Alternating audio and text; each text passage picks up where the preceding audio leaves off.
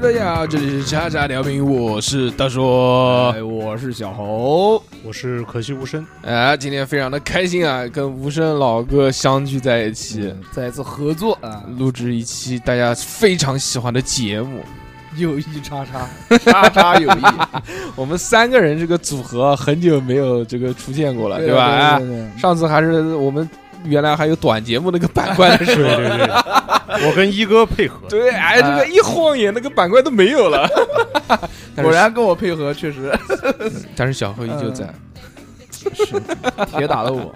啊， 啊。那个今天非常开心，请到了无声老哥嗯来跟我们聊一聊这个一个有趣的东西。这个东西呢，就是叫做医学史。 对的，大家这个一听到这个医学史嘛，嗯，这个我为什么听？我不听这个，这个严肃起来了，对不对？啊这这这个有什么意思？哎，但是我们今天讲的这个医学史呢，就比较猎奇，对的，因为呢，它是这个古代医学史。啊，古代的什么史呢？哎，在这个未开化的时期啊，大家会就是认为我们现在看来很多匪夷所思的事情，在原来觉得好像习以为常，啊但是这些东西呢，拿到现在来看的话，大家就觉得 what the fuck，对对为对，什么会这是为什么会这样？那人为什么那么蠢？为什么会认为这个是有用的？是的，所以这期呢，我们就请来了这个知识渊博的无声老哥对，来跟我们聊一聊这一期这个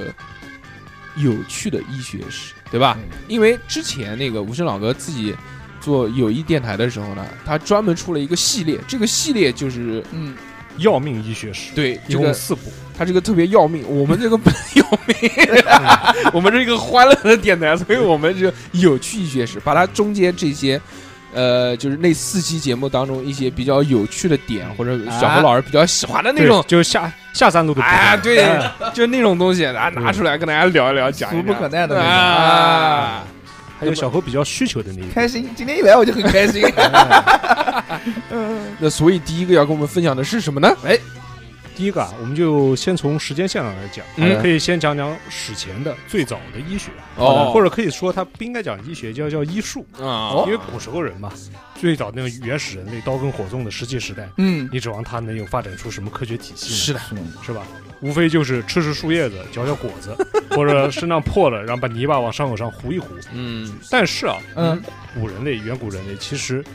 他有一些非常先进的医疗手段。对，哦，比如神农，他那个肚子都是透明 的，可以看见吃进去的是什么。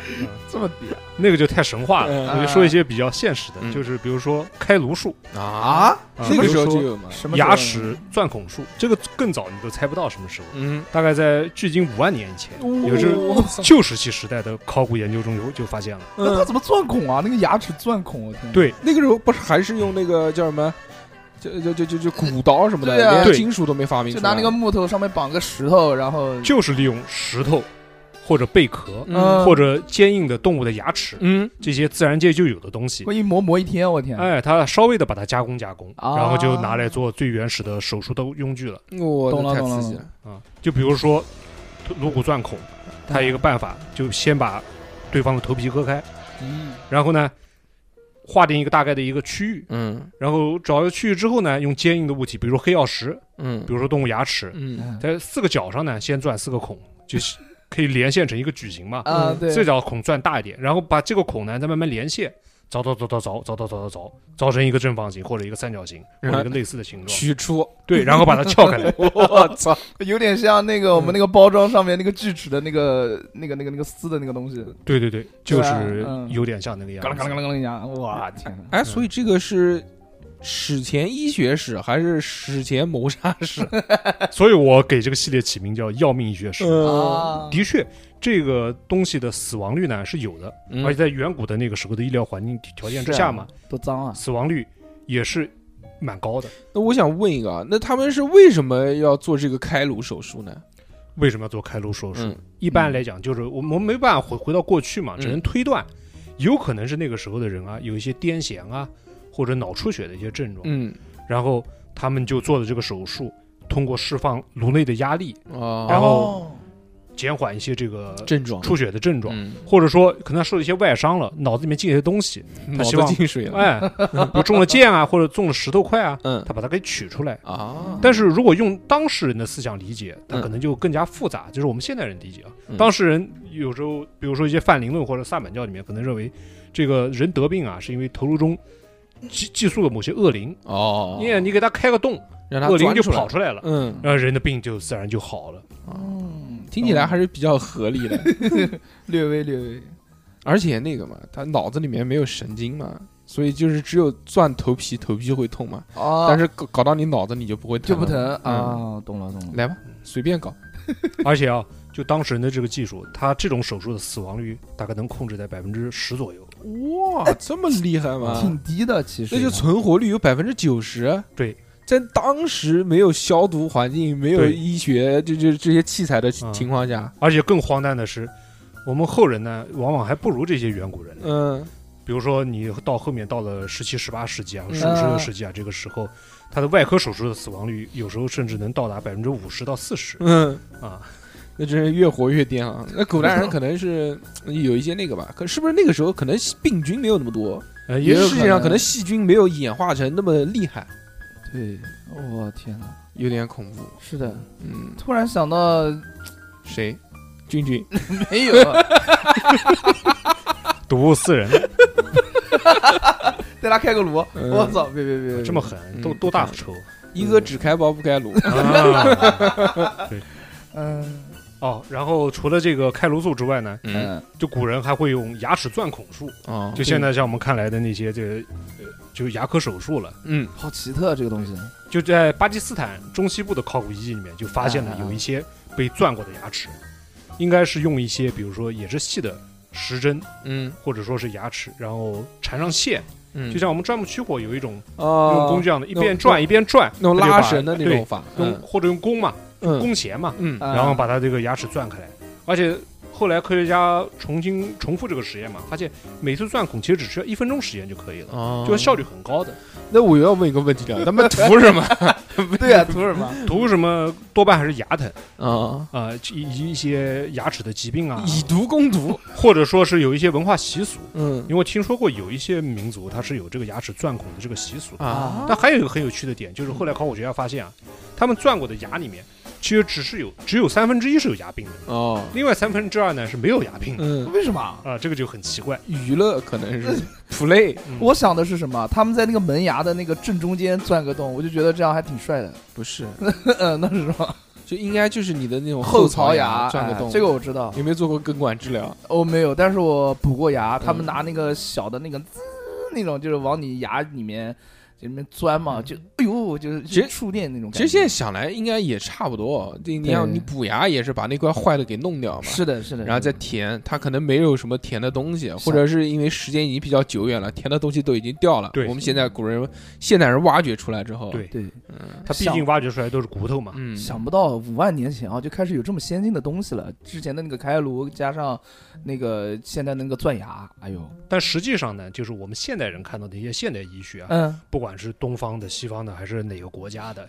其实到十九世纪初才刚刚开始萌芽。比嗯如说我们现在熟悉为之的，像消毒设备、对麻啊，麻醉，嗯还有现在的手术的无菌环境这些，嗯，就是在很现代的时候才发明出来。对啊，古古代以往啊是没有的，所以他们经历过一个非常漫长的黑暗的探索的时期，也闹出过非常多的这个可以说是可怕的笑话，嗯，或者说可怕的疗法，至少让我们现代人哦。看来是这个样子。那哦有哪些可怕的疗法呢？ 小何猜猜，没有，我不知道。啊我给你举几个简单的例子，嗯，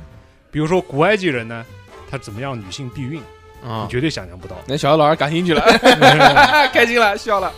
立马就坐起来了。他们那个你知时候道吗，嗯嗯是没药的，也没有也没有结扎手术，是也没有避孕套，怎么办呢？嗯，他们会把这个蜂蜜和酸奶以及鳄鱼的粪便混合在一起，哦然后涂抹在女性的下体里，当做避孕药。哦哎为什么要鳄鱼的粪便？这个有说吗因为尼罗河周围盛产鳄鱼，嗯哦其他的因地制哎呦宜嗯，哎呦妈呀！你让他找去找大象的，他找不到。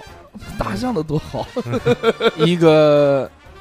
鳄鱼，嗯一个蜂蜜，还有一个什么酸奶。还有酸奶，酸奶当 yogurt，当时我 哟，可以啊！嗯当时我听到酸奶跟蜂蜜的时候，我觉得哎还可以，还行还还还行行，跟电玩便 吃，可能觉得当 这个可以当润滑剂用啊的，对不哎对？ 呦，但是一听到鳄鱼的粪 便，立马就不行了，眉头一紧，喉头一 动，什么鬼？我以为是巧克力 呢。觉得不对，不呃，对。不对不对不对，小辉回家以后千万不要轻易尝试。嗯好了，他觉得搞不他对搞不到鳄鱼的粪便，前两样好他说搞，不定拿自己的这是。嗯，嗯，一般不会玩那么脏，老对师对对 对，我还是很爱干净的一 个人。太哎干净了。嗯，还有一个就是我们现在都知道水银这东西是有毒的，对对啊懂嘛？嗯但是美国的敌人总亚伯拉罕·林肯总林肯总统嗯，就曾经长期服用水银小药丸，啊，然后来治疗自己的头疼，哦，是然后后来甚至都出现了一些的精神问题。不过幸好呢，他提前停止服用了。为什么这个对啊，水银不是那种强烈的那种剧毒的一个，嗯，，这个就涉及到我们后面要说的一部分。嗯就现在呢，暂时给你提个神，好，反正呃都嗯就不不具体展开说。反正都喜欢搞这些东西啊。你看嗯那个秦始皇郑振，那郑振也是最后吃水银吃死的那是的，还有就是现代西方医学之父希波克拉底，就是古希腊的一位名人，嗯嗯嗯嗯，嗯我手他曾经想出来一个办法来治疗自己的痔疮痔疮啊，你猜猜怎么治？倒曙光南京曙光医院肛肠治疗门诊，对那个嗯贴肚脐治痔疮，是我我个人觉得啊，嗯，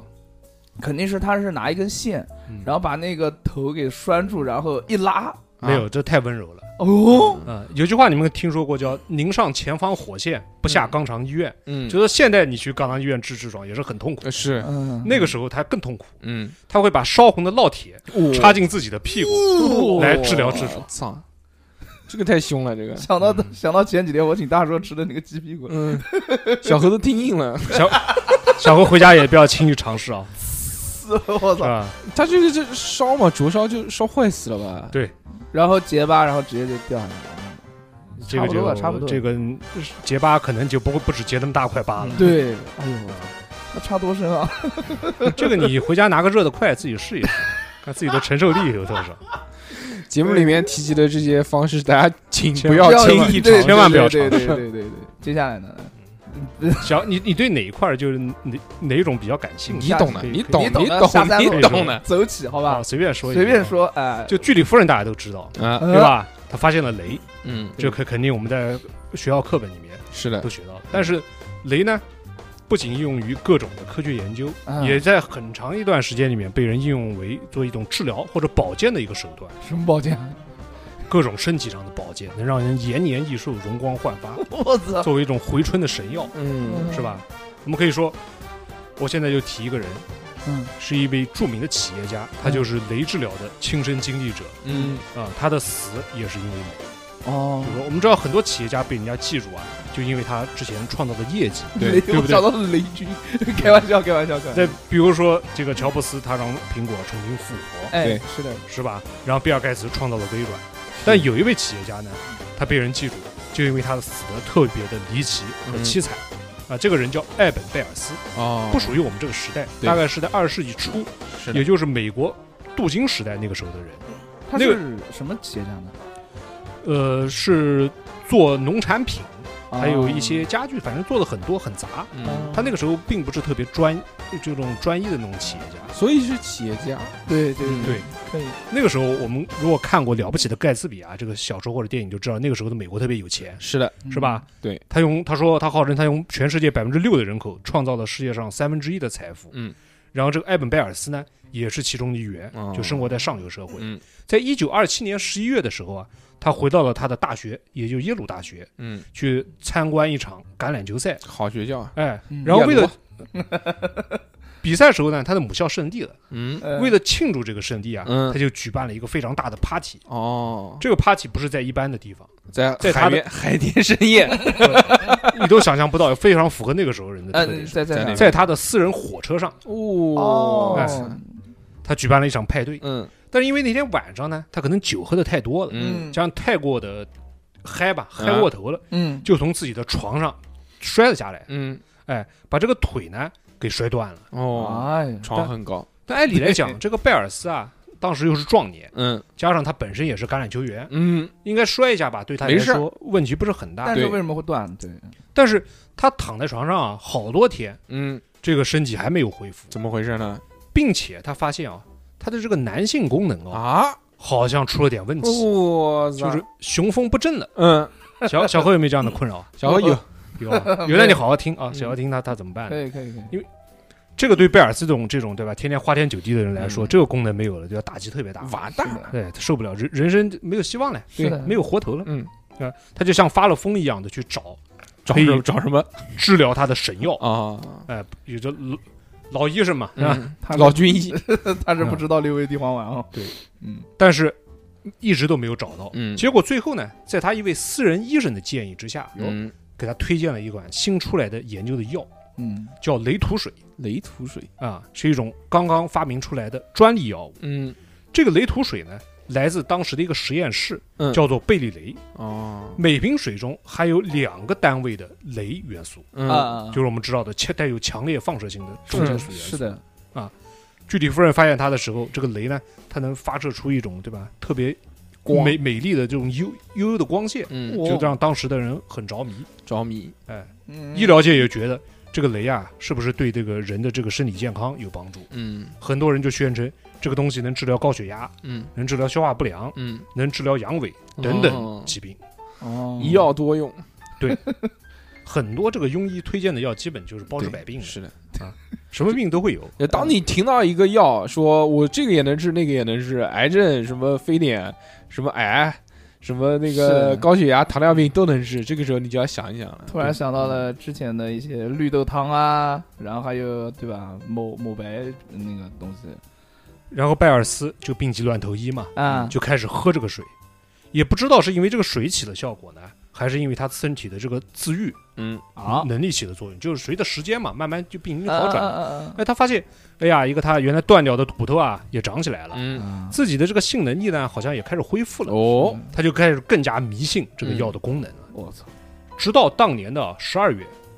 嗯十二月的那个时候，他每天至少要喝下三瓶的雷 土水，哦，喝上瘾了，我天嗯哪， 这大大力啊，而且 有点有点而且超过了医生推荐的最高剂量的三倍。哦，嗯，那就是一天一品，哦，那我就感觉他全身都在发光。你要知道，嗯这个东西是非常贵的，嗯，只有贝尔斯这样的超顶级富豪他才能买得花起。钱消费，嗯，嗯，这么一说更像大力了， 而且得亏他身体好，嗯，一般人可能早就不行了。早就挂了而，且他贝尔斯活活撑了三年，哇，都没都没有什么大问题，还没嗯有出现什么大问题。嗯但他体内积累的这些放射性元素呢，嗯已经超过了超过了一般人的想象了嗯，啊、而且他不仅自己喝，这个人呢还特别乐善好施，哦还经常成箱成箱的送给自己的朋友喝。哇，啊那 朋友肯定感谢死嗯他了，是的，所以后来就有人就统计，嗯，直到贝尔斯去世的1932年，在这几年期间啊，他喝下了近两千瓶的雷土水，哦，导致他在人生中的最后一年他，是只能窝在他在长岛的那个别墅里面，就嗯再也出不了门了。嗯哎，呦，据说去看他的那些朋友和医生讲啊，那个时候贝尔斯已经完全不成人形了，嗯，他的下颚就下巴啊，嗯已经完全坏死，哦，全部被手术摘掉了，他是一个没有下巴的人，我操，这个好恐怖，而且全身肌肉萎缩，嗯进入瘫痪状态，严重贫血。嗯，各个的关节都开始癌变，整个头骨呢在 X 光片下看起来就像个筛子一样，就被这个放射性元素哦给全是全是嗯穿洞穿穿透的，就变成这个像这像这个一个筛子一洞样的。一个洞一个洞的那种，嗯就有点像我们第一次提到那个开颅手术那种感觉的那对种，对吧？所以他苦熬了这么多年，嗯，终于死于了放射性元素高发的，那就是呃放射性元素导致的多种癌症。嗯，然后据他的法医现场法医讲啊，说这个曾经的富豪啊在他下葬的时候已经变成了一大块的辐射源，嗯，或者说变成了一个雷人，个啊，但他变成不了超级英雄那种。哦我知道，而且必须尸体必须埋在纯铅制作的厚棺材里面，嗯，哇才能安全的下葬。啊，据说他的这个骸骨啊，可以直接在相机底片上成影，哇，就就像照射到 X 光上面那种可以发光的那种，可以这样可可以这样成影。哦，你可以想想，就是当事人为什么会如此的迷恋这种嗯我们现在看起来等于是杀人药的东西。但其实他们就知道要用铝棺材去装它们，要用铅铅棺材棺去材装它们，嗯，嗯就代表了他们知道这个辐射是有害的。对，就后来就知道了嘛。但是这个药为什么发明出来会当做药来服用呢？对，因为当时很多科学研究啊，它并不会经过特别严格的人体实验，啊这些都是非常后来的事情和嗯安全性的实验。嗯，只要有研究者提出它对某某疾病似乎有效，就能用。就能用，嗯而且这个有效是可能是在动物实验上。哎，这个听着怎么这么耳熟呢？ 就好像哎，这个尚不明确。 对对对对对，这个在到到在现在你能看到很多这种事的影子嘛？嗯，就不良反应些，尚尚不明明确啊嗯因为当时就是居里夫人发现雷之后呢，嗯过了几年，在伦敦有个医生，嗯确实他用雷缩小了某个病人的肿瘤。哦，啊、当时医学界就震动了，哦，嗯这个癌症看来好像不是不治之症，啊我们又找到了新的这个疗法，嗯可以去治疗它。嗯那么在口耳相传之下，人们就很容易夸大它的疗效，嗯啊然后再引到别的地方各各种各样的领域里面嘛。嗯，就像你在淘宝现在也可以搜到各种的什么磁疗内裤，对啊，壮阳，嗯、是吧？至少对，中小内裤像什么红外射线什么东西啊，我小何你怎么知道这么多？哎呦，我妈也买过， 我妈我妈买个那个红，给你，不是我妈买那个红外背心，然后她啊想给我穿的，然后我自己上网搜了一你下，自己确实有这改种改了个内裤，我肯定不买内裤，肯定买棉毛 裤吧？ 啊外面贴磁铁呃啊、对，所以呢，但是这种治疗呢，在有控制的嗯医生手里面，也许他能把危险性降到一个最低的一个程度。嗯但是不仅医生拿到，各种江湖庸医也可以拿到这个，啊而且没有法令，也很少有监管机制来限制他们在那在那个年代。哦这个真的是嗯但幸运的是呢，因为真实的雷原料啊很贵，啊，大部分人都买不起。对，所以说当时市场上流通的各 种的跟这个放射有关都是假的，嗯哦哎，就救了很多的我 以啊人。为都是蹭的呢，跟我一样。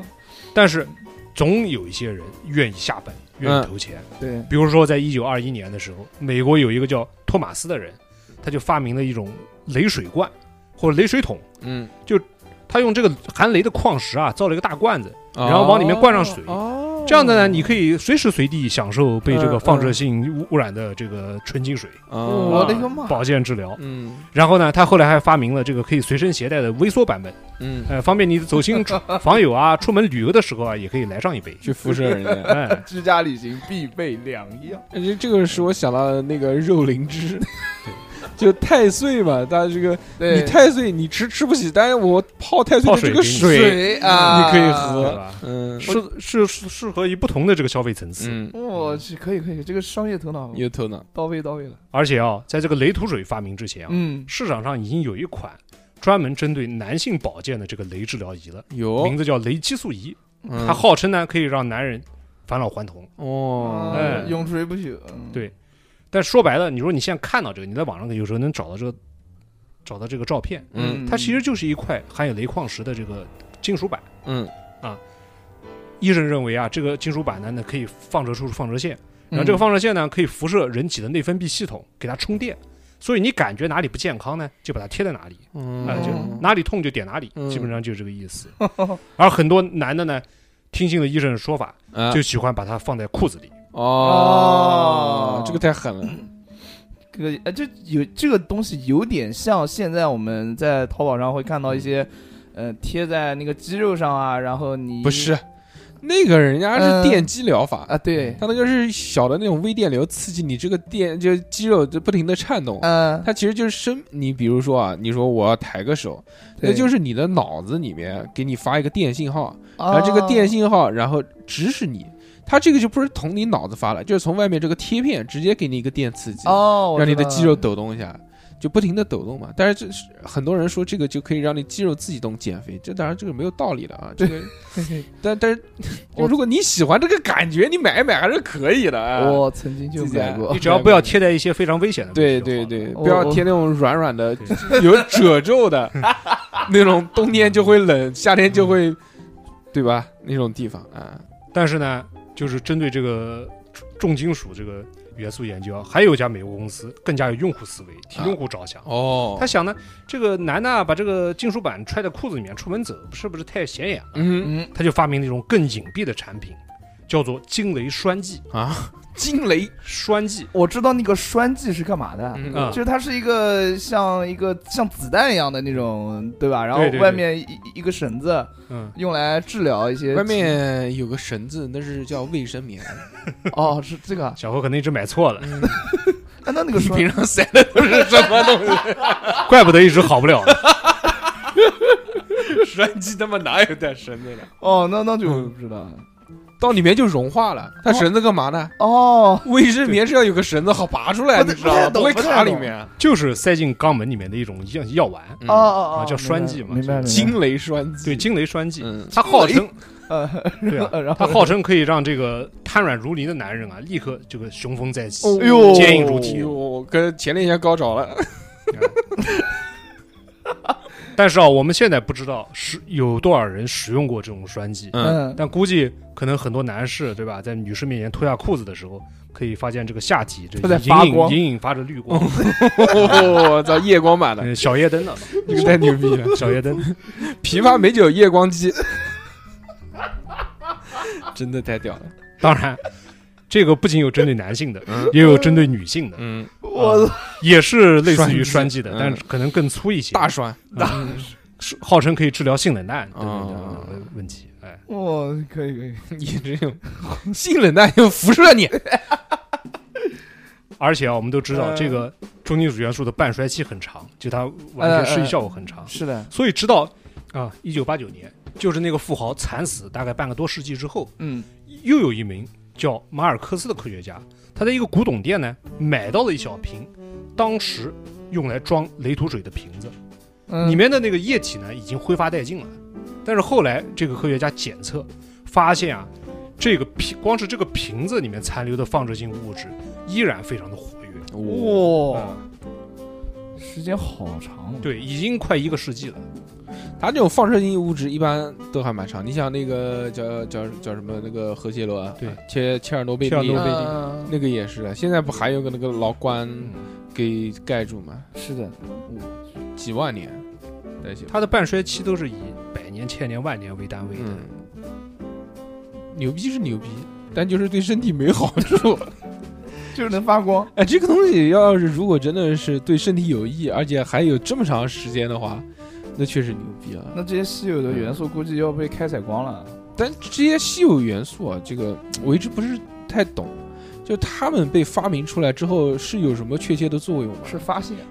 比如说放疗啊，啊，发现嗯嗯嗯啊，比如说放疗啊，呃啊放疗也是对一吧种，？放疗也是用放射性的物质啊，但是它是哦控制在非常安全的范围之下，杀在死非常精准的位置，杀死然嗯，后来对对抗癌对细对，胞。就是集中一个点，然后但是所以也是以毒攻毒。其实他们那个所之前古代人啊，不是古代人，之之前早期这些人啊，认知的他其实方向是对的，但是方法用错了对啊。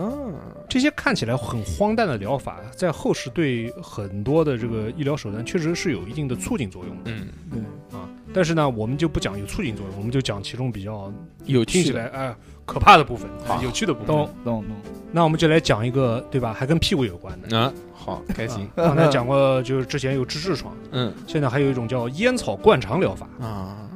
这是什么东西啊？你猜得到 吗？不知道，就是用烟往屁股里面 吹， 没有小何老师可能是想当那个操作 者，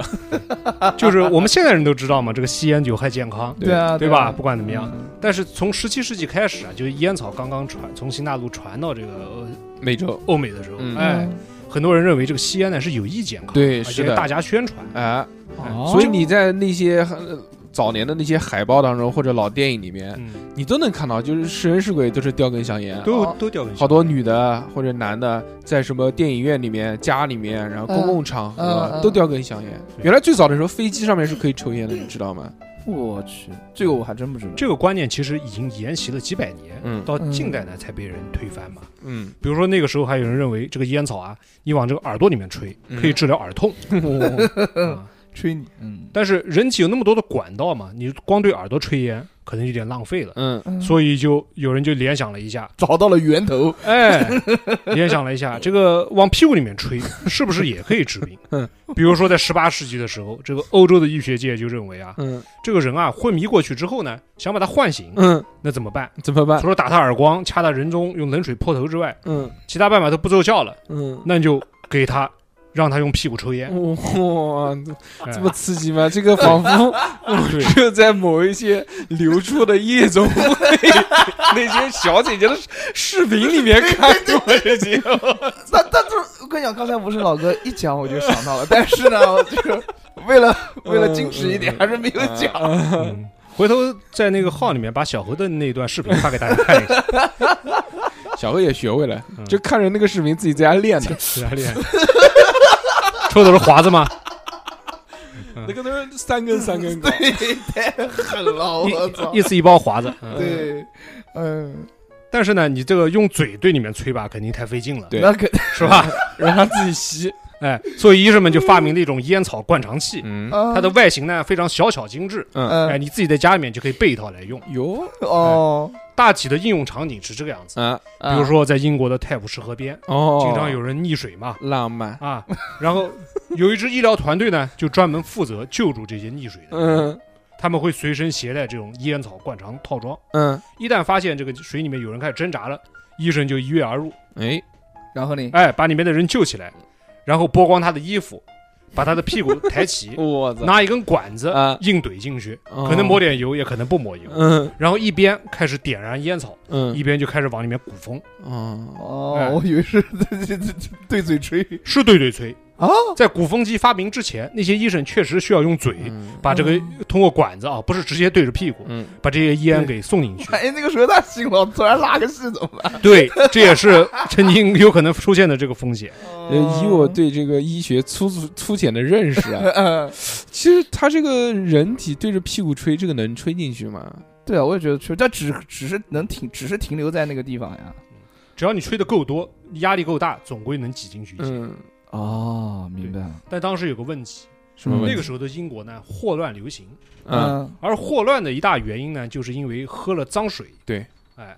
哦，什么脏就水？就是脏水，哎，各种各样的脏水。哦啊，所以你这个当时你很有可能遇到一个得了霍乱溺水的人，嗯哦啊，，一吹可能就另外一头就出来了。哦，嗯，哦，而且很有意思的是，当时的英国社会啊非常保守，嗯，就认为这个人露个胳膊啊，就就就是非常那个下流的行为了啊。但是可以露屁股，但是他们可以露屁股，还可以 让其他的呃其他的同性往你屁股里面吹烟，嗯这个场景你可以想象非常的一个奇妙。哎，他这个溺水是这个吗？同性只有同性吹吗？呃不知道，就如果那个女性落水了，那可能也是一样的操作，来不及，就也就只能吹了，嗯，我去，有效果吗？ 那嗯个 肯定是没有效果的了。对，那为什么会一直吹 呢？那可能疼醒了 嘛，他们就认为他们就认为这个有效嘛。 就拿管子一往里面一捅就醒了啊。对啊桶，对你讲，你那么大的气压，你一直在往里面肚子里面灌气。比如说，灌气，你小时候肯定也看过一些电影嘛，嗯，往里面灌水、灌什么东西的，哦对不对？肚子越来越大嘛，越来越大，你不胀嘛？嗯你胀的话嘛，你就肯定会醒嘛。哦，对于刺激，然后醒了之后，你就会往吐烟嘛，喷烟嘛，对就像这个火箭一样的。 拍，太他妈恶心了。嗯，主要是那个他他会采用一些别的急救手段，嗯可能那个时候人已经几乎快苏醒了。哦对这样屁股被人硬怼一下，就就肯定就立刻就就醒了。确，实，确实，反正嗯醒不过来的，他也不会归结到这个疗法无效上。对，嗯这到底是什么谁发明的这些东西？不知道脑洞好大，感觉。没有办法，只能利用手上应有的东西。嗯是的，然后再来说一个，我们说一个这个对脑子下手的。之前不讲到了这个钻孔嘛？啊，对对，啊，还有一种大家都应该知道的，叫前额叶切除术。嗯，这你个可能我知看过一个电影叫《飞越疯人院道。》，对，里面的男主角最后就遭受到了这种处理，然后变成了一个呆子或者说嗯植物人那嗯样嗯嗯，那样一个状态。哦小何也应该看过这部电影，还是比较有有名的。我没有， 我都不知道前额叶是在哪儿，嗯你知道吗？就前列腺前面一点。前前额叶是在哪儿？科普一下，你就为了我。前额叶就在大脑啊，啊前额叶就在这个人的颅颅骨的前方哦啊，，所以它叫前额叶嘛。你眼睛上面一点，懂了懂了。颅骨的是后面，马上就可以说到它的这个位置非常方便于使用手术。哦，印堂那个地方，这个手术啊，嗯其实很早时候就有渊源，嗯从大概十二世纪开始，就有希腊的医生提出，就是在头上钻孔啊，嗯不仅可以作用于一些头部的外伤，嗯也能用来治疗，比如说抑郁啊、疯癫啊这种样的精神疾嗯病。哦然后后来后世还有很多的这个外科教科书提示大家说，你把这个颅骨转开，就可以让寄宿在这个人头脑里的魔鬼逃出来。你可以想想旧石器时代这个观念到那个时候依然还流还行。在用，还有人认为啊，这个当时人有精神问题是什么原因呢？嗯就因为人头里面长了一块结石，在脑子里面哦脑结石，哎，脑就脑结石，你把这个石头取掉，嗯，这个人呢就自然就就痊愈了。嗯哦嗯如果你去美术馆看到一些有时候一些十五、十六世纪的画里面还会描述这样的这个手术场景。哦嗯但是时间到了一八八八年，就开始正式有人采用这种疯狂的手段。嗯啊有一个叫伯克哈特的这个瑞典医生，嗯他没有任何的外科手术医院呃是外科手术的经验，却敢于呢对病人的大脑袋下手。那胆子大，他总共开颅了六名精神病人，其中包括有得精神分裂症的，也有得妄想型精神病的嗯啊。他使用了一种他自己发明的工具，叫环具嗯啊，看起来就是一个小圆环，嗯然后上面有锯齿，然后挖开了这些病人的头骨，嗯然后切开了他们大脑的硬极膜。我们知道，就是你切开颅骨之后，大脑外面还有一层硬极膜保护啊了啊脑啊组织，啊啊啊嗯，这个然后知道然后用勺子挖出了几勺对方的脑组 织。我操，然后呢？这个他的这个举动啊，造成了一些非常极端的结果。嗯有的病人呢，的确变得安静了，嗯好像不疯了，但也是就傻掉了嘛，对吧？啊对啊，但有大部更多的人呢，他得得得得了更严重的精神疾病，哦最后不是死于并发症，后来就是直接自杀了。啊哟但是这个医生啊，依然告诫他的同行，就说你们可以用这种开颅的手术来治疗的一些精神病人，至少能让他们安安静静下来。下来哎啊，这种就是最早的脑叶白质切除术，啊，也是精神外科手术的开端。虽然这个开端并不美好，嗯对但是十九世纪很多的医生也其实也是不接受他这个手术的，认为他这个太过极端或者太太过疯狂了。太过残忍对啊、，有人认为啊，甚至认为这个医生自己才应该接受这种手术。嗯但这个手术啊， 嗯直到一九三零年代才开始真正流行起来。当时呢，可能是因为医疗技术的发展，或者说是各个方面社会的进步，嗯整个欧美世界发现自己啊陷入了一场精神危机，啊，就是他们发现了大量的精神病人嗯人人皆是神经病啊，这、就可能是这这个就可能是因为当时的这个观察手段进化了，啊已经有很多潜藏的人被发现了，就像现在一样的，好像对大家都是抑郁症。而且大量的精神病人开始涌入美国的医院。我我们看到那个《飞越风云》那个电影也是一样，哦嗯，全美说说，全美有全国有半数的医院都被精神病人给占据了。嗯我去那么多的医院被精神病人占据，就造成了大量的这个资源消耗，嗯，而且很多的医院设施很差，嗯条件很差，就开始虐待病人。我我们可以看到当时很多的非常奇怪的实验和虐待事件啊，都是那个时候发生的。哦是的，好多那个什么鬼片不都是拍精神病院吗？对对对，我们看小李子之前演的那个《禁闭岛》，嗯其实也是以啊那个时候为背景。这个时候，我们之前说到了伯克哈特医生的一个后继者，嗯一个名叫莫尼茨的西班牙精神病人，呃，嗯西班牙精神医生 啊就出现了啊，他开始改良这个半个世纪以前的这个脑叶白质切除术哦来治疗精神病患嗯。他当时是抱着非常高的这个社会理想的，嗯，想为国家节约资源啊，是想为病人和家的家庭减少痛苦。那一定都是这样的。哎，所以他在一九三五年的时候就找了一个有得了数年的衰弱性精神病史的一个妇女，嗯他要先让他的助手呢在这个妇女的颅骨上钻开了两个小孔。嗯，嗯然后倒入了一种高纯度的酒精，哇，来摧毁他的部分的前额叶皮质。嗯，后来呢，他觉得这个倒液体啊，这东西不可控，对流到哪里不知道，是的，他又发明了一种脑白质切断器，就是一根闪亮的金属管。嗯如果你按下这个按钮呢，它这个顶上就会弹出来一个金属圈，像像那个打蛋器一样的。哦，嗯这个时候你再搅和几下子，就可以把脑子给搅了搅烂了。嗯，就他把或者说想把它切下来的部分给给给给去掉的。哦，就是还是搞搞脑子，对，啊还还是搞脑子，都是都是对脑子下手。将其蹂躏。从根儿上就不对，你知道吗但是他们后来发现，这是就是这个东西手术啊也不太可靠，因为你看不到嗯，里面处理的部分，是的，只能凭着经验估摸着该在哪里钻孔，嗯，该把这个手术刀给插多深。但是医学界对此非常的惊恐，但是这个莫里斯本人呢，却开始大肆宣扬他的这个治疗手段，又开始了还在很多的刊物啊、媒体上面啊发表他这个研究成果。发论文了。他说，他让很多的这个有暴力倾向的这个人嗯都变得非常安静听话，嗯，给他们家庭呢也减少了很大的负担，嗯。但那些人并不知道，这代价就是很多的病人就变成了只会呼吸的行尸走肉了，嗯因为他们的大大部分的大脑功能都被摧毁掉了嘛。对吧？而且更具有讽刺意味的是，这个医生在一九四九年的时候还获得了当时的诺贝尔医学奖。嗯，但是这个这个医生啊，当时他发表这个研究是在欧洲，嗯，这个手术呢，很快又传到了美国，有一个叫沃尔特·弗里曼的医生就继承了他的衣钵，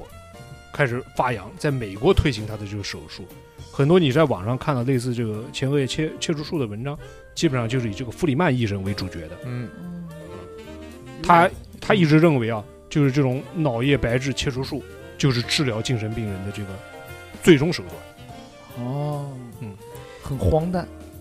因为那个时候可能也没什么药，吃了也不管用，对说他妈的就搞搞吧。而且弗里曼医生他有一段经历，他曾经呢在美国的圣伊丽莎白医院呢做医生。嗯，那个医院基本上都是精神病人，而且占地非常大，是当时美国最大的精神病院，哦，但是嗯却没有 钱。嗯，每个病人每天的这个治疗啊、护理啊，这个预算啊只有两美元，哎你呦可想而知这个条件会有多差。是的，然后他打算改变这一现状，就采用这个他改改善了之前这个莫里茨的这个额叶切除术，把它改了个新名，嗯叫做前脑叶白质切断术。嗯而且在一九三六年的时候执行了他的第一次手术。嗯，他的第一次手术呢比较幸运，那个病人呢活了下来，原本的焦虑症呢也消失了，哦，但取而代之的就是他的脾气变得特别的差，而且特别的暴躁。哎，但是他在后来的几次手术里面却就没有那么幸运了。嗯，有的病人只是暂时的变得安静，后来很快又固态萌发了；有的呢就变成了废人。不过弗里曼没有在乎那些反例，他啊，反而开始把这门手术啊当成一门生意来做。只要成功了一次，就会有，嗯，对，而且还专门找了一个团队来帮他负责他的包装和宣传。他搞了一辆车，在全美各地巡回做手术。我去，巡演对，人家只有歌唱什么的做巡演，咱他妈做手术做巡演，而且在巡演了这么多年，几年之后啊，到了一九三八年时间，嗯，他觉得在颅骨上钻孔啊，好像太麻烦了，嗯还费事儿，还需要助手，他就改变了这个手术的过程，改在啊在太阳穴上钻孔，哦， 我操，而且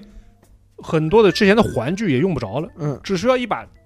很轻很薄的小铲子，嗯就可以直接插进那个病人大脑，而且还不用担心这个铲子哦在脑子里面断掉。然后把那个里面的组织也搅一搅嗯，啊，但这个时候还不算弗里曼的这个人人生巅峰，嗯有一个人出现了，一个非常有名的人出来推了他一把。啊，这个人呢，就是肯尼基家族的一员，嗯你也可以知道是美国最有权有势的家族之一了。嗯他找到了弗里曼医生，想让他来帮忙解决一个没有办法对外人说的一个大麻烦。这个大麻烦是什么呢？就是后来的美国总统约翰·肯尼迪的妹妹，嗯，名字叫罗斯玛丽·肯尼迪怎么了？啊，她是整个肯尼迪家族里面一个等于说是家丑啊，嗯，不是，能不愿意对外言说的这个人，也是有精神病。有非常严重的精神病。哦，你现在去网上搜，可以搜到这个罗斯玛丽，呃，她的妹女士的照片啊，嗯照片里面看起来很有魅力，然后一头黑发，嗯穿着礼服，感觉是一个非常有前途的这个女女士。当时她到英国跟伊丽莎白女王合影的时候，也有很多的追求者要追求她，嗯，但其实啊，她并不健康，头脑不好。嗯，头脑不好。嗯，罗斯玛丽在出生的时候遭受到了非常严重的大脑缺氧，哦，导致了很就是嗯剩下来的精神精神缺陷。嗯就是她的妈妈在生她的时候其实不想要她，嗯然后难而且还难产了很长时间，嗯啊，导致这个十罗斯玛丽生长到十八岁的时候，智商也只有只有四岁的孩子那么大。嗯，啊，啊就不能开口。呃脑缺氧嘛，那个肯定大脑有一些功能就丧失了嘛。哦基本上呢，不会写字，性格的呢也非常的乖张和古怪，有的时候啊会半夜从学校里面跑出来，然后赤身裸体在街上闲逛，哇，就是这样有非常严重的精神问哦那题。对于这种名门望族，一定是不能容忍的嘛。对，嗯，所以对于肯尼迪家族来说，这个精神问题不能自控的这个成员是有辱家族的名声的。嗯，嗯，他们既然治不好治不好他，那么至少要想办法把他让他能安静下来。嗯，啊，或者说可以被控制。对，所以呢，罗斯玛丽的父亲，也就是乔肯尼迪，就找到了弗里曼医生。嗯他在一九四一年的时候，给罗斯玛丽做的这个手术，把那把小铲子插进了他他的太阳穴。嗯在这个过程中啊，有记录的。他们说，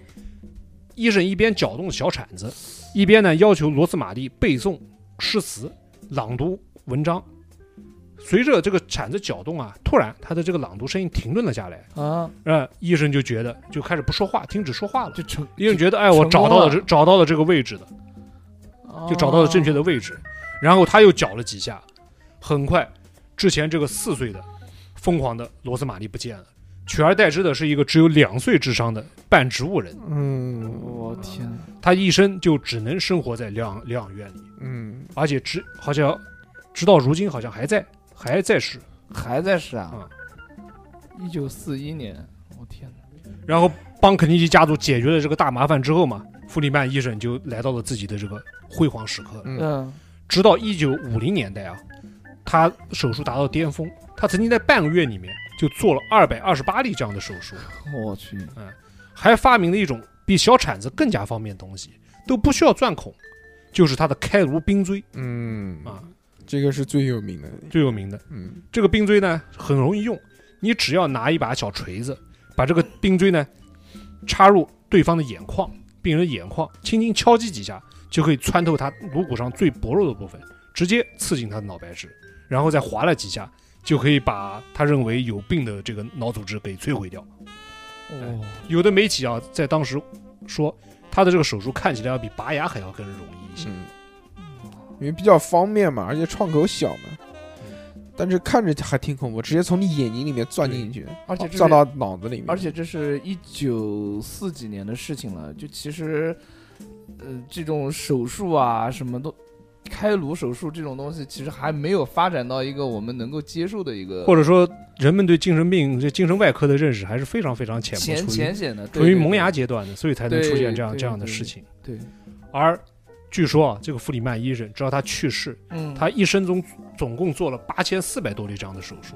而死亡率，高达百分之十四。我、嗯，哦天哪，害了多少人？大部分活下来的人呢，都变成了残废或者精神病人。对，那肯定他不光是死的那些，主要是活的这些嗯人，直到七十年代开始，这种手术才逐渐的被废止，嗯还是因为死的人太多了。嗯，哎，其实我们现在看来啊，也有很多这种令人匪夷所思的事情。对，到现知道在都有至少在我小时候就有这样经历过。你比如说，像我们那个时候得那个腮腺炎，腮腺炎啊，南南京叫扎腮，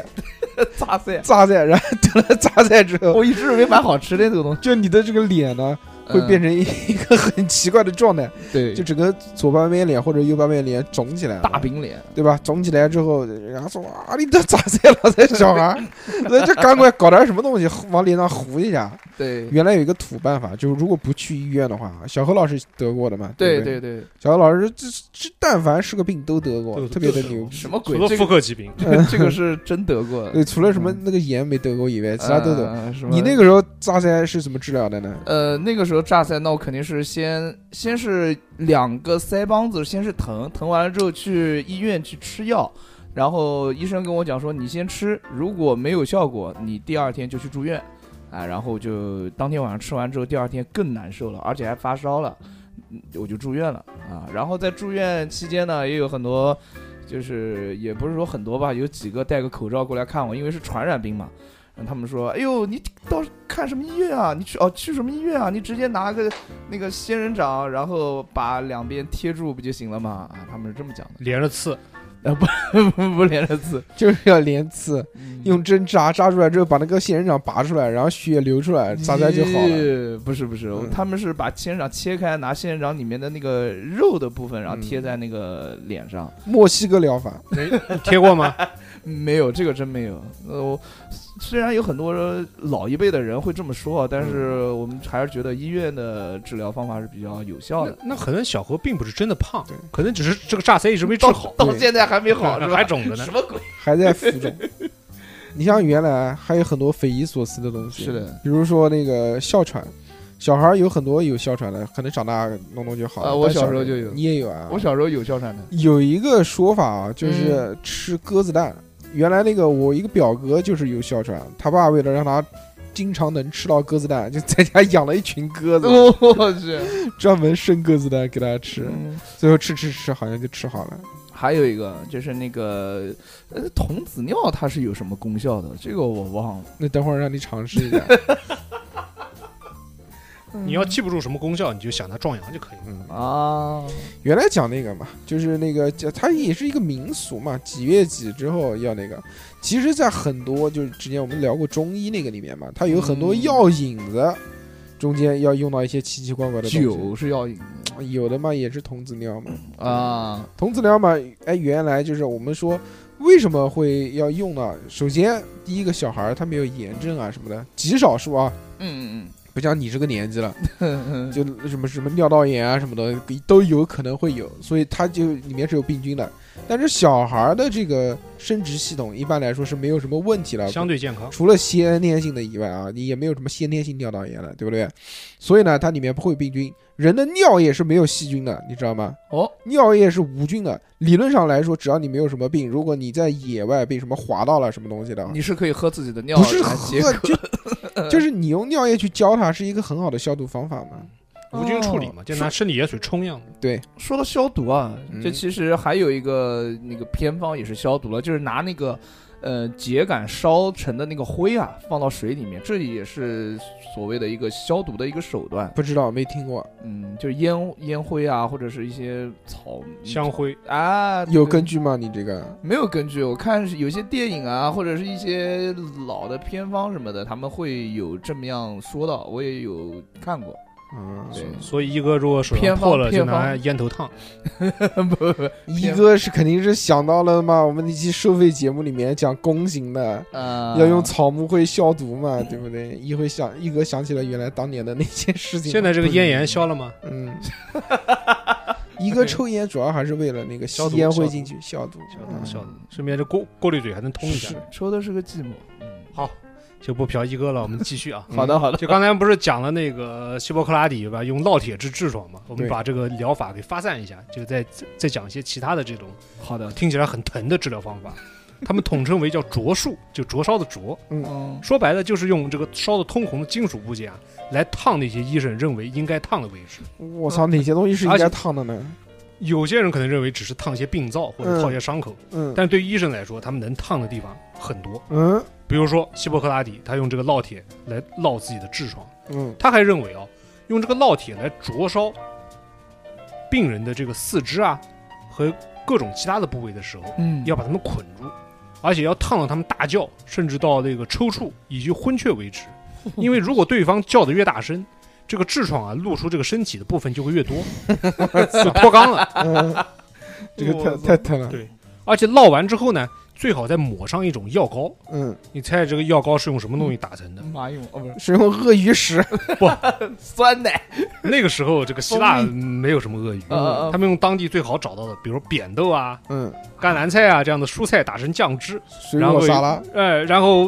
泡在涂抹在他们露出体外的痔疮上面。哇，然后上面撒点辣椒面，然后盖个盖子。对然后他还有一句名言，就是药物没有办法治疗的病，这个刀可以；刀没有办法治疗的病呢，火可以。如果火都没办法治疗，那证明基本上就是无药可救了。哦，然后到了公元一世纪，有人呢就秉持了这个希波克拉底的这个观念，嗯他宣称啊，这个烙铁可以治疗各种根深蒂固的疼痛，嗯比如说偏头痛啊啊，这对当事人来讲，其实是偏头痛是一个非常常见的病，，对是，是的，嗯，而且疼起来其实确实是蛮要命的。顽疾。他说，这个病人呢发作偏头痛的时候应该怎么治疗？嗯，应该把烙铁啊按在他的脑门上，我操。直到皮肤焦黑，哦嗯焦黑为止。哎，如果呢病人有咳嗽的、感冒了，嗯，也可以用烙铁来治疗，只要在下巴和脖子上烫几下就行了。不就感个冒嘛，一个礼拜就好了，是啊何必呢？但遇到了比如说中风啊、癫痫这样的，在当时算是疑难杂症了。嗯那么你落什么位置不重要了，嗯，重要的是呢，就你落 他，你对就唠他，你要把它落到大小便失禁为止。哦我操，但如果有些病人，比如说女性嗯啊，或者说一些老弱病残，嗯忍受不了这种烙铁，那么也有替代性的疗法。啊嗯，其中一种呢，就用腐蚀性的化学药品，比如说烧的滚烫的油，哎呦，比如说强酸，嗯来灼烧他们的皮肤。那你们把它捆起来，然后放在那个木木棍上，你转着就行。还有那是烤肉。还有人认为啊，就这种这种用强油、热油或者强酸，啊要比烙铁来说更加温柔。嗯哎呦我的妈！就比如说你得了发烧的时候，这个医生会怎么处理呢？他们会把油沸腾之后，一滴一滴滴在这个患者的这个前额上面。哦，还有的时候呢，会给你的身上涂涂抹上强酸，趁着你还没有叫出声来的时候，赶紧用纱布把包包裹强酸的位置给紧紧的缠上。嗯，然后最后这个这个这个东西能他妈有什么用？对啊，有用啊！你想一想，如你想烙铁烙在人身上有多疼？嗯，那个时候你小小的头疼还在回事吗？对，哦，以以还是以毒攻毒这个道理。嗯，这就都属于一种叫疼痛疗法。嗯但是还有一种疼痛疗法，这个大家可能听说过，嗯但是你们可能会认为它是一种壮阳疗法，就叫西班牙苍蝇。嗯，没听过。那个是个是个真苍蝇吗？嗯，是个真苍蝇吗？不是，不是真苍蝇，嗯但当事人把它叫做这个苍蝇。哦，其实啊，就是我们后来就是很很多人是认为听说过，应该西班牙苍蝇是一种壮阳药，是用某种昆虫的粉末研磨而成的。嗯但其实啊，它并不是一种苍蝇，而是一种小甲虫。啊哦，我知道，之前小何老师跟我讲过的那个苍蝇粉啊嘛，对，苍蝇粉，它指的就是西班牙苍蝇的粉。小何老师跟我讲过的这个。啊这种原来小跟哪个妹妹用什么东西？又开始瞎说我话，特别。好，说哎对对鼻子一吹， 就哎呦，走起来哎那了。呦是迷药 吧？嗯迷幻药可能是。苍蝇粉，苍蝇粉，这个西班牙苍蝇呢是一个传说，嗯，有时候二零一三年的时候，啊，二零零三年的时候有一部电影就讲了这个传说，名字就叫《西班牙苍蝇》。嗯它里面有个片段，说的就是十四世纪的时候，有个非常有名的人叫做萨德侯爵，哦，你有没有听说过？是字母嗯圈的祖师爷，对对对是吧？小，S 朋 M 友的熟悉鼻祖，哦，真的啊，你这家我你家应该供着他的牌位吧？没有他有一天啊就发现啊，自己家里面这个庄园里面养的这个牛羊啊，嗯吃了一种名叫西班牙苍蝇的这个虫小甲虫之后呢，嗯突然就情欲叫发，就情欲大发，嗯，然后疯狂交配，嗯日夜不停。嗯我操，而萨德侯爵本人呢，就受到了启发，嗯，他就用糖衣裹住了这种小甲虫，哦然后吞服了下去。嗯结果发现自己雄风大振，哦，欲火难平，不得已啊，包下来一一整家妓院来来供自己发泄。嗯，厉害厉害，而且佩服佩服，而且说是有几名妓女因为受不了这个萨德侯爵的热情啊，最后就死掉了，哦高潮而死我操，啊。后来教皇啊、教教会和国王发现了萨德侯爵的这个秘密，嗯用严刑拷问逼问他说出了西班牙苍蝇这件事儿嗯，才导致了这种春药成为了举世公认的古老神药，说要比印度神油还要有名。说，为什么你这么厉 害？说快说，为什么你可以这么厉害？但其实西班牙苍蝇呢，并不是完全没有效果的，嗯但是它会引发更加严重的各种中毒反应，哦啊，比如说内出血啊、肾肾肾损肾脏损伤啊这种样的，哦还有严重的尿尿道炎。啊，那算了，就是呃定少量少量，因为这种小甲虫体内呢，还有一种叫斑折素的毒素，哦，它的一个副作用呢，就是让病人长期的勃起，消退不下去。那咱们能不能就把那个有毒的东西去掉，专门提取这 个什么什么素，对不对？但是它的副作用很大，嗯，而且后来人治疗呢，往往就是利用它的这个副作用，哦嗯就比如说，人体碰到这种毒素之后，嗯，它身体会产生大量的水泡，哦呦，而且这水泡是非常大、非常非常恶心的那那嗯一种。嗯在公元十九世纪的时候呢，有人就把这个当做了一种治疗手段，嗯，他们药房里面啊会出售用这种苍蝇粉、石蜡和猪油混合的这个膏药，有些庸医就把这些膏药涂抹在患者的身体上，嗯，特别是他认为病灶在的地方，嗯，比如说你头疼，你就涂在太阳穴上面，哦，来引起严重的这个过敏反应，嗯，产生出大量的水泡。哦，他们这个我大概能理解啊，就是他们把这些水泡到时候戳破，就觉得你身体里面的毒素好像排掉了。对，就是拔毒。嗯，但是是他们一般不会戳破这个水泡，嗯只有一种情况之下会戳破水泡，他认为拔的毒还不够多，哦，他就会在新水泡上引再引发新的水泡，在旧的水泡上再引发新的水哎泡。嗯俄罗斯套泡，套哦而且你生出的这个水泡越大， 嗯他就认为你这个毒素啊排得越干净，对对，你这个病就好了，很快也也就好了。嗯而且对于当时很多的绝症，比如说脑膜炎啊，是吧？肺结核啊，嗯或者说这个精神问题啊，他就用水泡疗法作为最后的一个救命稻草。都会有，哎但并没有，但是并没有用。对，而且在十八世纪，英国还有一部医典专门记述了这种水泡水泡疗法。嗯，它不仅记述了要在这个皮肤上涂抹这种药膏，而且啊，它要求你医生用吸管把这个水泡里的液体吸吸出来，一然后再注射回这个患者的体内。啊啊，啊，原汤化原食儿，听起来已经很疼了，是吧？嗯不，是是恶心，但是但是还好还好，渗出水泡一般都是组织液，基本上灌回去，就只要位置不打错，应该没什么问题。对，但除了用这种虫子来嗯引起水泡之外，嗯，还有一种疼痛疗法，烫烫疗，又更直接了，不是嗯烫，我们就说过了，嗯嗯它会在病人的伤口里面啊缝上一颗豌豆，啊，为什么？就通过豌豆不断刺激伤口，让它化脓脓肿腐烂。哦，来啊，作我为知治道疗了，手我段懂了，就是身体里面就有异物嘛，嗯异物肯定会排斥嘛，然后是的伤口长不好就会腐烂嘛，你想想，你这个脚里面，呃脚下脚底板上踩了一个玻璃渣，嗯一直弄不出去，一直在肉里面滚来滚去，那个样的感受。哦，对，我操，还有更加重口的，就是细用一种细线把它缝在病人的伤口里面，然后趁它快要好的时候就开始提拉、哦，拖拽它，，让它重新破开。嗯，哦，你想想这个有多疼，是的，就听着就特别的提神。嗯，这个我操！你如果用这种东西的话，那它第一个又疼，第二个又长不好，那它这个是为了做什么呢？我明显就是有一个伤口在这边呀，大家需要的东西只是为了把这个伤口愈合嘛。对不对它的目的并不是为了治疗伤口，嗯它会故意造成这些伤口来治疗其他的病。嗯，哦，就跟那个水泡一样的，给就你是排毒，给你身体弄点东西。对出脓了，就说明你身体的毒素排出去了，嗯啊嗯长水泡大了，就说明你的病灶已已经被发现了。了嗯因为他并没有更更其他的其他的手段，也观察不到到底这个疾病到底是在是什么原因在什么部位发生的。然后我们接下来再说一说小何老师最感性的话题，就是灌肠。哦，那是他的专业话题嗯 了。是小何老师，你猜一猜世界上最大的灌肠器在哪里？最大的灌肠器，对，不懂，这啥玩意儿？就灌肠用的道具，不知道，在就你床底下摆着的那个东西，啊，在在店里面，在俄罗斯，在啊，在俄罗斯战战斗民族，对啊在这这个战斗民族啊，在俄罗斯南部有一个小镇，名字太长，我们就不讲了。嗯俄罗斯然后这个小镇呢，当时是以温泉而闻名的，嗯，但它还有一项非常知名的养生服务，嗯就是大肠水疗。哇，嗯在这个小镇的中心，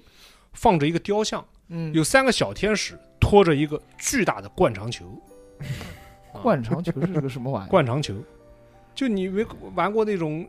充气的那个皮球吗？嗯，就你按一下会吹气，按一下会吹气，啊用来清洁，比如说清洁键盘啊，清洁鼠鼠标。哦，我知道了，。我知道了，你 想象把那个东西放大个成百上千倍，小何老师，首先你知不知道灌肠是什么东西？啊我哦知道那个咱们比较大家都知道的宋美龄，对吧？她就是在呃老年的时候，她每天都要进行一个灌肠的一个治疗嗯，呃，她就会让自己身体年轻嘛，嗯，排出身体里面多余的毒素，使宋美龄女士延年益寿。这个就是灌肠的一个。我对灌肠的一个初步理解， 巧妙的避开了这个话题。你知道吗？灌肠是怎么操作的吗？灌肠我不知道怎么测哦，我知道，嗯，有一次翔哥来做节目的时候，他有讲过，嗯就是这灌肠其实就是简单的，就是认为就是对你的这个通过某一些器具啊，对把这个水注入到你你的肠肠道子里面。然后再然后再滋排出出来嘛对排出体外。你搞得好像小时候没看过那些日本电影一样。我真没怎么看嗯过，我都是大了之后再看的嗯哟。，但其实啊，就我们都知道灌肠这个疗法其实非常 古老的，呃，嗯你看在在很多很多地方都听说过，嗯，而且注入人屁股的东西不只有水，对还有很多其他的物质，人有两张嘴，比如说牛奶、嗯，比如说嗯草药水，对对比对，如说蜂蜜嗯嗯啊，比如说这个动物的脂肪嗯，啊，啊，甚至还有啤酒。啤酒可以， 啤酒是可以的，我怎么又想到那种饰品了？很带劲。嗯，而且在这么多年里面啊，嗯就很多人认为也认为灌肠可以治疗百百病，嗯，比比如说，莫扎特的父亲，比如说小猴，呃，就莫扎特音乐家莫莫扎特的父亲，嗯他有一个名言就是头疼呢要治屁股。嗯啊，反正就是他们会把当时的这个人类的肠道当做是这个万魔殿，嗯，好像魔鬼都居住在里面。嗯，只要你用清水呢，就可以把它们冲洗就出洗去。干净。哎，其实刚刚无声老哥讲到这个啤酒灌肠啊，这个其实还是有说法的。哦，就是大家都知道，人你摄取酒精啊，包括吃一些或者药物啊或者什么的，是的，你都是从那个胃肠道吸收嘛，对不对对对，你胃肠道是怎么呢？就是慢慢的通过那个那个上面不是有黏膜嘛，嗯黏膜不是有那种毛细血管嘛，是的慢慢从这边吸收，然后最后进到血液里面，呃，对，然后冲向大然后脑，对身被身体吸收。放大情绪，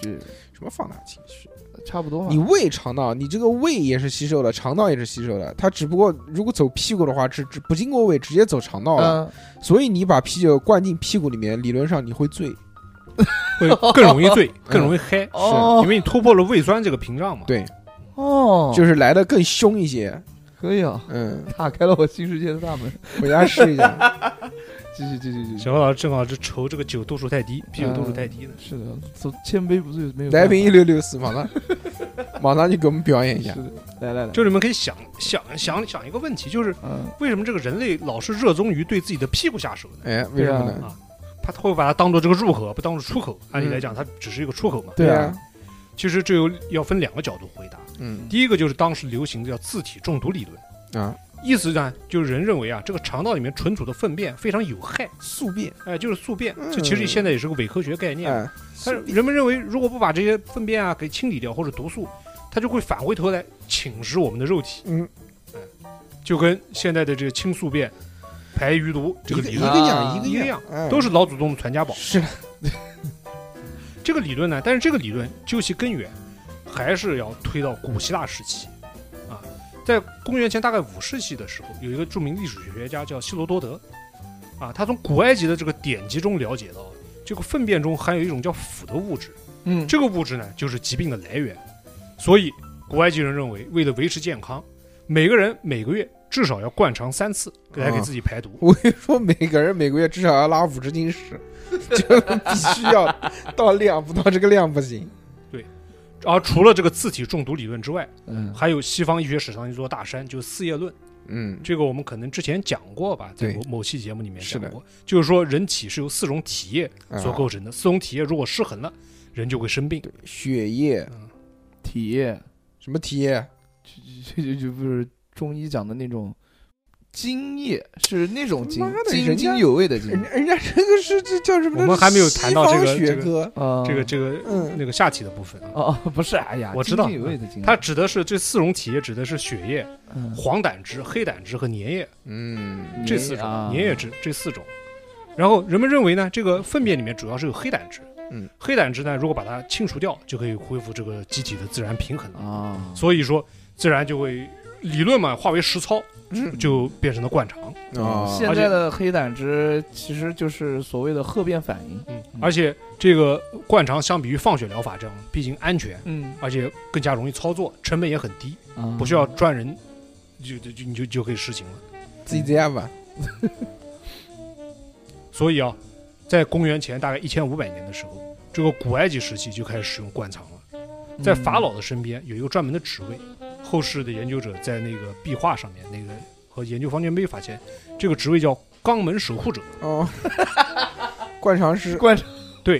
他的职责就是负责给法老灌肠。哇，这名字起的好屌，然后每个人会法老嘛，自然要使用蜂蜜之类的高贵的东西来灌肠。嗯然后到了古希腊的时期，他们比如说希波克拉底，他就会习惯用热牛奶来灌肠。嗯，哇操，这个太奢侈了，这个太凶了。就我平常喝热牛奶都窜， 灌热牛奶，我而时间到了散后弹来，枪。时间到了十五世纪之后，灌肠学嗯也开始逐渐的发展。是的，它不仅有健康上的价值，嗯，还有社交上的价值哦，啊，因为社交啊互相灌。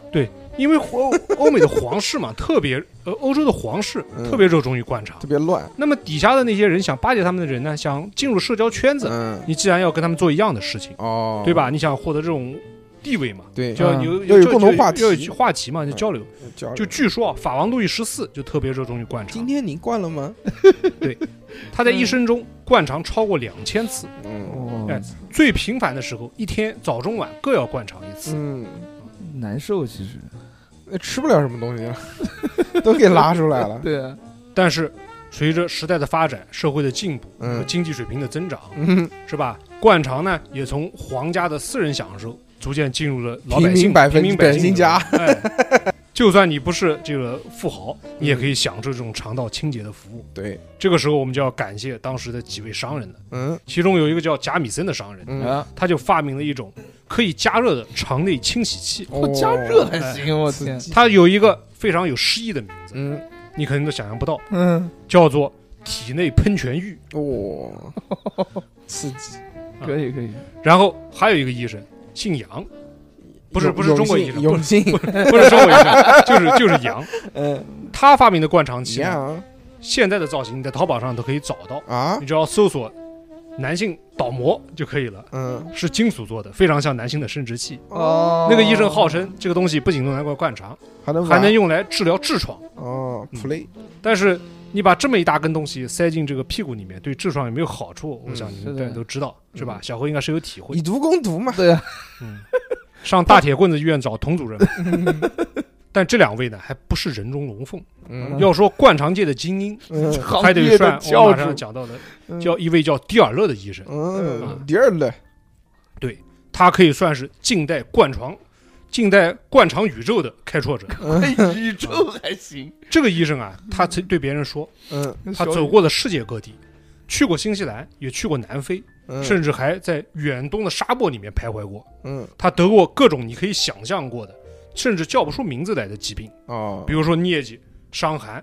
痢疾等等等等，和喔喔这喔在当时都算是无药可救的。嗯，因为叫不出名字嘛嗯，最后呢，生前他来到了印度，嗯，嗯，被人打了一枪，啊受了，伤，嗯，而长期瘫痪在床。灌肠灌好了，对，在长对在在长长期的卧床中啊，嗯突然突发奇想，嗯开始给自己灌肠，嗯而且每天都灌。嗯，最后，在这种神奇疗法的作用之下，灌好他的了身体康复了，我操，站起来了，站起来了，我重新开始走路了。操，所以，为了我操感恩灌肠疗法啊，嗯也为了救治天下的所有的可怜人，嗯大慈大悲的这个蒂尔勒 医生嗯，就开办了一家专门研究灌肠的研究所。我操，啊嗯，这个不是这个不是迪尔勒，这个是奇异 博士，而且，他的研究所最后发明了一项专利的商品，嗯可以完美解决普通灌肠球的一个遗憾。嗯，就普通灌肠球嘛，你必须要依靠地心的引力才能把水灌进去，对，是的，对吧？嗯然后他发明了一个叫乐美生小瀑布的灌肠器， 听着名字就小哦像。瀑布，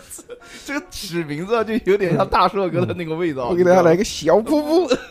它可以一次容纳大概五升的水，嗯，而且你只要坐在上面，就能依靠自己的体重，把把这些水啊源源不断挤进身体里面去。嗯哦，我大概能想到是一个什么样子的，就第一二个打气筒，差不多，你可以坐在上面，这不是一个凸出来的东西，嗯，哦很像某些电影里面的道具。嗯刺激，而且啊，他后建议他的病人嗯每周至少至少使用四次小瀑布嗯来维持身体健康。我嗯操他的病人也成为了当时的灌肠界的粉丝，嗯做出来的行为有多疯狂，你都想象不到。嗯有一次，有一个他的顾客家里面发生了火灾，嗯，那个妇女啊什么都没带，连孩子都扔下来了，我就把这个乐美生小瀑布抱在怀里，冲冲出了房子，嗯土味嘛，报错了，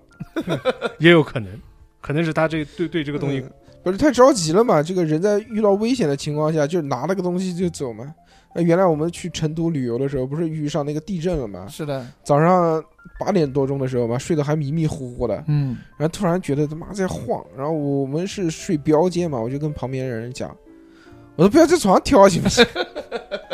那 他看看我，我看他，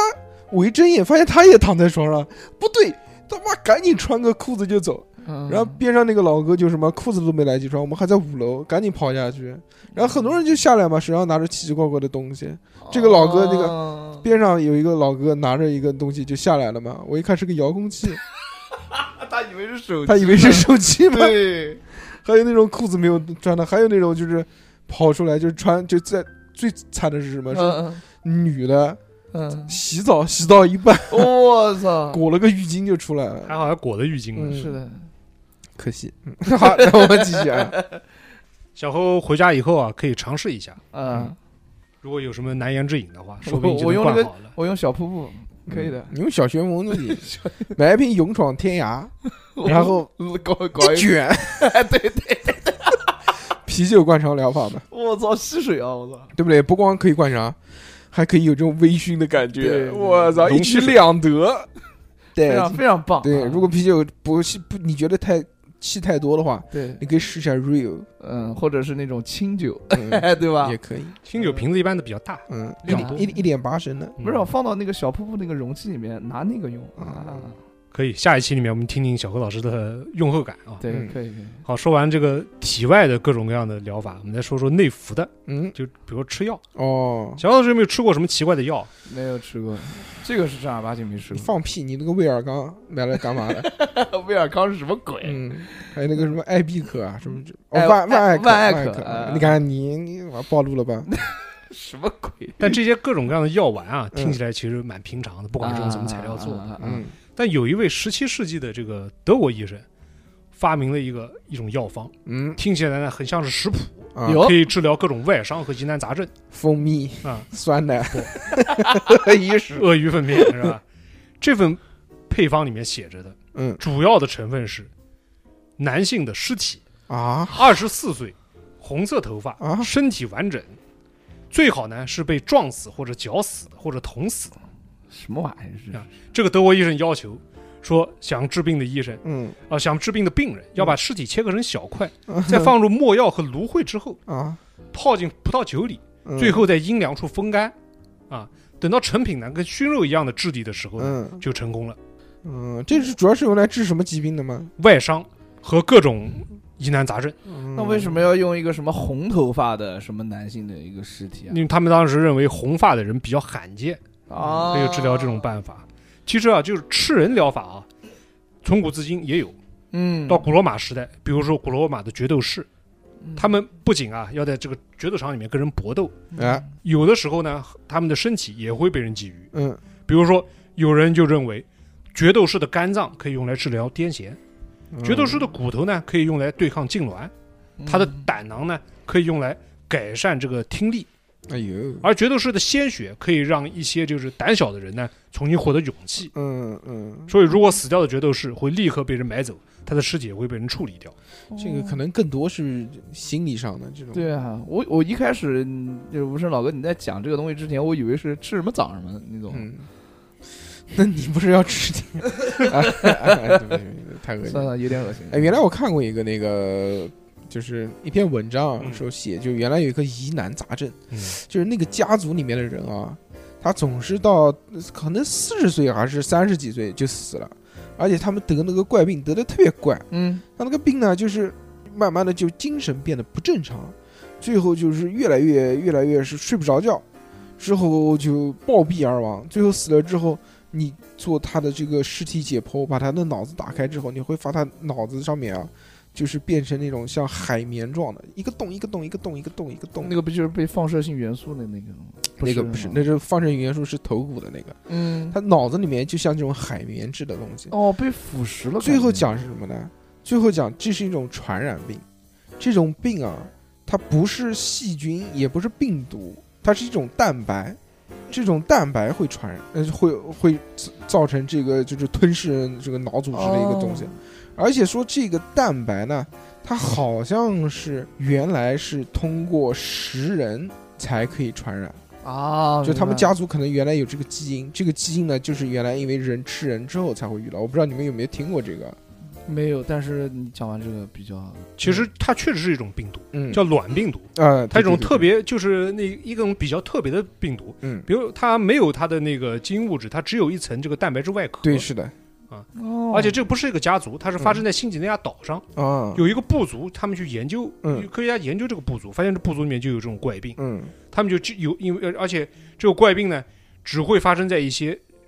比较遵守这个部族传统风俗的人身上。嗯这个传统的风俗就是吃人，哦，对，他们是要把自己的那个长辈死掉了之后要吃掉的，对，吃掉他主要是吃他们的脑浆。啊，哎所以他妈才会传染，然后就得了这种怪病。所以大家还是要那个注意安全，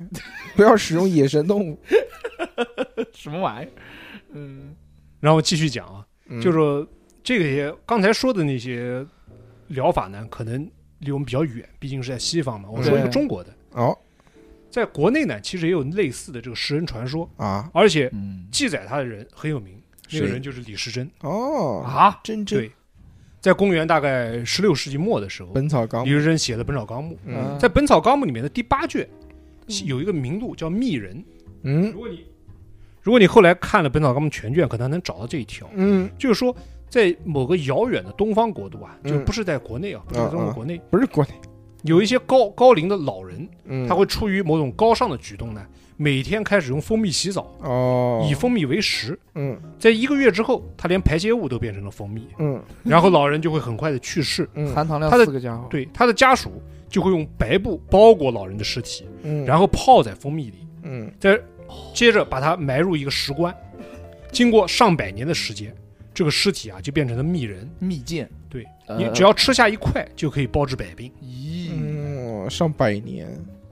李时珍呢，当时对这个传说是将信将疑，嗯但出于严谨的考虑呢，他还是把它记了下来。嗯然后后世就有学者研究这个传说呢，其实来源于元朝末期，一个叫陶九成的人，他就是南京人，嗯就住在南京。嗯他写了一本书叫《南春错根录嗯》，里面有三卷，其中就有记载蜜人的这个东西。嗯，而蜜人呢，其实就是木乃伊，哦啊是被误会的一种木乃伊。嗯，但最后不是用来使用的，其实啊，我们有个误会，就是说木乃伊只有古埃及有，对，嗯但其实，在欧洲乃至中东地区，木乃伊是作为一种尸体防腐技术而存在的嗯啊，在各个地区、各各个时代都有它的不同的变体。嗯啊，但是人们最有认为最有疗效的就是古埃及古王国时期制作的木乃伊，嗯本格木乃伊的。然后到了十五、十六世纪啊时候，木乃伊的制作方法有了一定的改变。一开始呢，人们是用这个柏油，嗯就是从自然界冒出来这个柏油啊，嗯来填充尸体。嗯，后来呢，他们会用一些草药啊之类的东西来填充尸体，嗯而当时很多的医人都会认为这个木乃伊是灵丹妙药，啊它其中蕴含着这个人将死之后的这个生仅留的一个生命精华，哦，还没有消失掉，比如说什么肿瘤啊、什么痛风啊、什么瘟疫啊，我们嗯经常听到这些名都是药到病除。嗯然后有名医的理论撑腰，那么很多人就开始来寻找木乃伊了。他们把木这找到的木乃伊蒸馏磨成粉，制作成各种的药，或者掺进一些日常的这些特效药里面来进行售售卖。有了利益驱使嘛，嗯，很多人开始就不管不顾了，洗劫埃及的大小坟墓，盗墓贼，哎，盗墓笔记，各种合法或者非法的这些交易啊，就在嗯欧洲的各地开始盛行了。嗯甚至当时最厉害的时候，木乃伊光木乃伊头部的价格就跟等重的黄金是嗯，等值的。哎呦，这也可怜，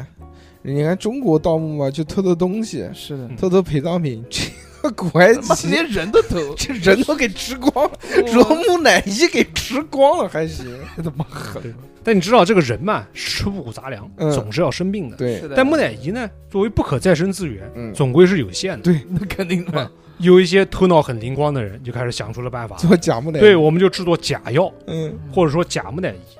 嗯有的木乃伊呢，其实就是当时中东啊或者中亚地区的一些沙漠里面啊，那些风干恨的死那些的人就风干了，嗯他们就把它拿回来。磨那成个粉那个时候那些木乃伊呢，叫叫做阿拉伯木乃伊，哦，主要是因为啊，不是是阿拉伯人运送和贩卖的，嗯所以叫叫这个名字。就不是吃的是阿拉伯人，啊不是吃的是阿拉伯。历史，我们后世人就推测，嗯陶九成当时关于密人这个记载，很有可能呢，就是他在码头的时候听到了有些商船或者上面的那些马水手，哦，讲述了这个传说。瓦古宁，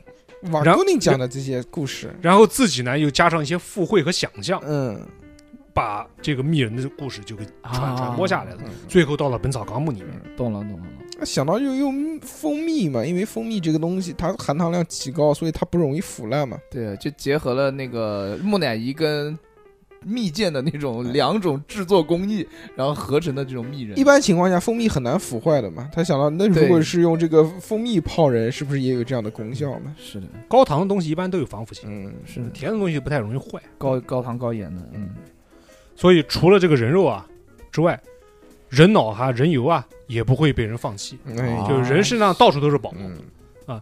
比如说在中世纪的时候，有些死刑犯的皮肤和脂肪啊啊，就会被刽的手给卖掉嗯，作为他们的额外的收入来源。哦，有些药剂师呢就会拿这些人脑和人油来制作止疼药、嗯壮阳药嗯或者治疗狂犬病的特效药嗯啊。你想想，嗯，鲁迅原来写的那个人嗯血人血馒头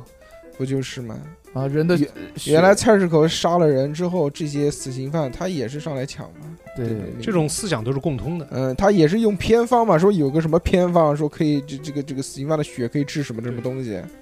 当时天花蔓延的时候，嗯，就有人认为这个人油啊在身上涂抹就可以治疗天花，我操，而且不只是这个，嗯人皮也会被利用到。嗯有的药剂师会把死人皮给揉制之后，然后呢出售给孕妇。啊这，是要干你嘛？知道分娩时候很疼，很都都很疼痛嘛。嗯对吧？那些药剂师宣称，你拿这个死人皮在肚子上摩擦，就可以减少这种疼痛。哇，如果你有甲状腺的肿大，嗯就可以把死人皮当围巾围在脖子上，哦就可以治疗这种肿大。嗯，这个太恐怖了。还有，当时有一本讲授这个蒸疗、蒸馏疗法，就怎么样蒸馏物质的这个书里面记嗯载，嗯就是说，如果你找到一具被暴力致死的年轻男子的尸体来，嗯，哇，好要求好细啊。对要求就非常的细，嗯，你就可以把他的大脑完整取出来，还要包括脑膜和心血血管都不能破坏。然后把它放在石臼里面捣成浆糊，再泡入烈酒，既然不能破坏，为什么还要捣成对浆糊？，就是很就是很矛盾 的。是啊，然后泡泡完烈酒之后呢，再放进马粪里面封存半年，嗯 我去，最后等它这个成效出来了之后嗯就可以用了。臭豆腐，这期无声老哥跟我们分享了这么多关于哇这些恐怖的、吓人的，甚至我们觉得有些匪夷所思的是的，嗯这些医术啊，在我们看来，这他妈都不能叫医术。这就是在虐待人。嗯，哎呀，这由于时间的关系啊，我们这期只能到这个时候了。哎，但是有一个好消息，我们这个系列的节目没有结束，还有第二期。对，的，在下一期呢，无声老哥会跟我们分享放血疗 法，性爱疗法，什么什么叫性爱疗法，嗯，我都想知道。对，对不对？还有睾丸移移植， 植疗哦法，小何啊啊最喜欢的，哦还有各种各样的壮阳秘术，是还有很多哦不堪入目的东西。 and so 好吧，非常期待。嗯那我们下期节目再跟无声老哥继续探讨。是我们这个礼拜就到这边，大家拜拜，拜拜。